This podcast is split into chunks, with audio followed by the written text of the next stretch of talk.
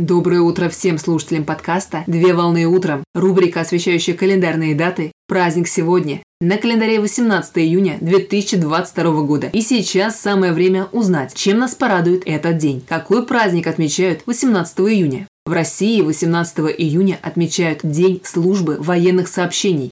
День службы военных сообщений – это профессиональный праздник, посвященный специалистам, которые являются ответственными за доставку и перевозку военных сообщений. Служба военных сообщений является одной из старейших служб вооруженных сил Российской Федерации, которая прошла большой и сложный путь исторического развития. В утвержденном Петром I уставе воинском в 1716 году указывалось, что в полевом управлении русской армии доставка войск и воинских грузов, использование дорог в военных целях, ремонт и содержание дорог находятся под контролем учреждения, возглавляемого генерал-вагенмейстером. Пути сообщения, используемые в интересах войск, в сочетании со специальным армейским транспортом, стали называться военными сообщениями.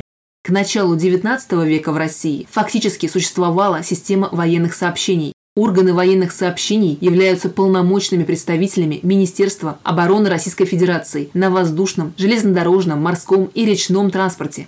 Основное предназначение органа – это организация воинских перевозок, разработка предложений по подготовке путей сообщения в интересах вооруженных сил Российской Федерации. Официальным днем образования службы военных сообщений считается 6 июня или 18 июня по новому стилю 1868 года.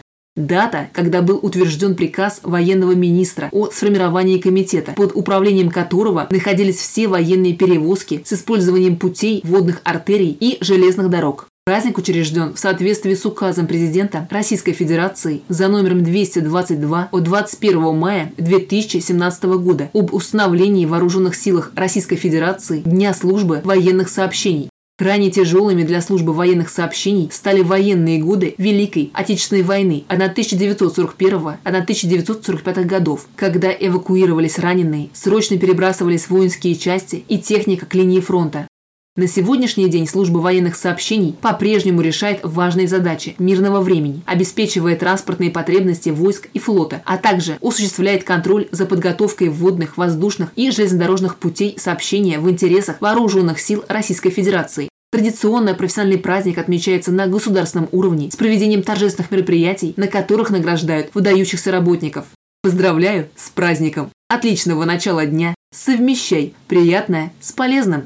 Данный материал подготовлен на основании информации из открытых источников сети интернет.